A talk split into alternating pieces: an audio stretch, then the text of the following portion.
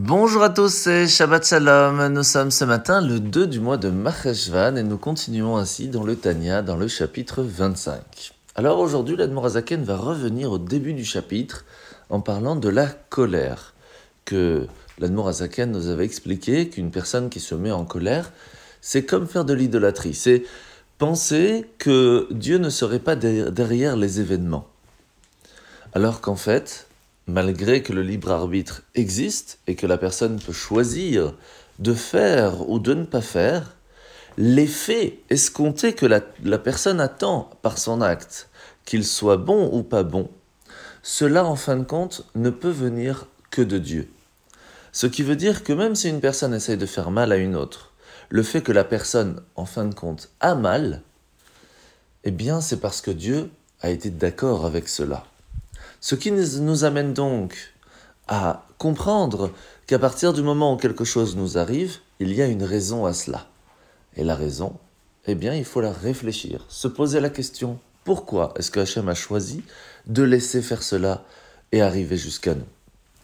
Maintenant, à partir de là, il faut savoir que tout a été destiné, sauf le fait de choisir de faire le bien et le mal, le fait de la crainte de Dieu, d'avoir en fin de compte agi selon la volonté de Dieu, avoir réussi à prier convenablement, réussir à aider son prochain. Et cela est donc livré totalement au libre arbitre. Ce qui fait que dans ces cas-là, oui, on pourrait peut-être, d'une certaine façon bien sûr, s'énerver un petit peu pour faire réfléchir l'autre à ce qu'il prenne les bonnes décisions à ce qu'il puisse réussir à être sur le bon chemin. Mais bien sûr, cela ne peut être que lorsqu'on est sûr que la façon de parler, le fait de monter la voix va en fin de compte, oui, réussir à faire quelque chose. Dans ces cas-là, alors on pourrait, entre guillemets, s'énerver un petit peu.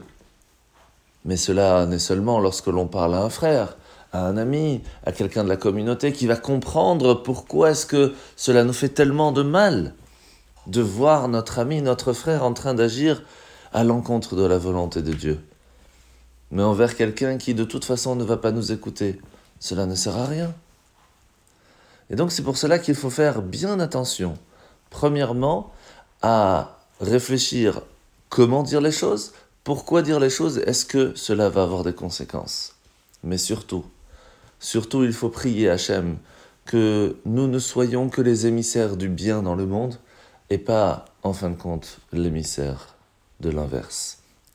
Alors nous sommes aujourd'hui dans des mitzvot euh, du Sefer Mitzvot, bien sûr, avec la mitzvah positive numéro 115. C'est le commandement qui nous a été enjoint par la loi relative à l'estimation d'une bête qui ne serait pas cachère.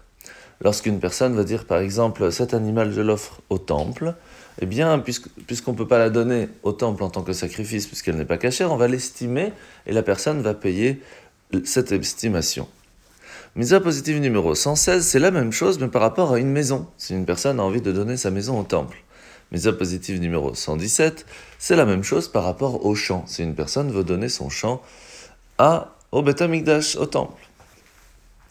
Passons maintenant à la paracha de la semaine. Nous sommes parachat Noach, où Noach va réaliser qu'en tant que père de l'humanité future, il va prendre le relais de Adam, le premier homme. Et donc il va essayer de rectifier l'erreur commise par Adam et Ève à travers l'usage du vin, puisque d'après un certain avis, c'est le fruit interdit était le raisin. Et c'est pour cela qu'il va prendre ce vin, planter une vigne, en premier lieu avant même le blé, et va boire ce vin et malheureusement va s'enivrer. Et c'est là qu'on va voir que Ham va voir la nudité de son père et va faire des choses impropres, alors que ses deux frères, Shem et Yafet, vont rectifier l'erreur et lui mettre une couverture. De là, nous apprenons une chose très importante, et c'est le Baal Shem Tov qui nous le transmet. Qu'en fait, les personnes que nous rencontrons dans notre vie, et les choses qu'ils vont nous montrer, la façon de les voir, eh bien, en fait, c'est un miroir ambulant. Chacun d'entre nous va voir devant lui un miroir. Lorsque l'on voit quelque chose qui est contraire, qui n'est pas bien, et qu'on peut même, comme on en a parlé ce matin déjà, nous énerver, En fait, c'est un miroir, on se voit soi-même. C'est tout simplement une façon que Hachem prend pour réussir à faire comprendre à la personne que cette partie que nous voyons chez l'autre se trouve aussi chez nous. Peut-être pas au même niveau, mais en fin de compte, il est quand même ici. Et la preuve, c'est qu'on l'a vu. Lorsqu'une personne ne voit que le mal chez les autres, ça montre que chez lui aussi cela est présent. D'où l'importance de toujours essayer de voir le bien chez les autres. Et à ce moment-là, ça montrera que le bien est bien plus ouvert et illumine bien plus la personne qu'autre chose. En souhaitant de passer une très très bonne journée et Shabbat Shalom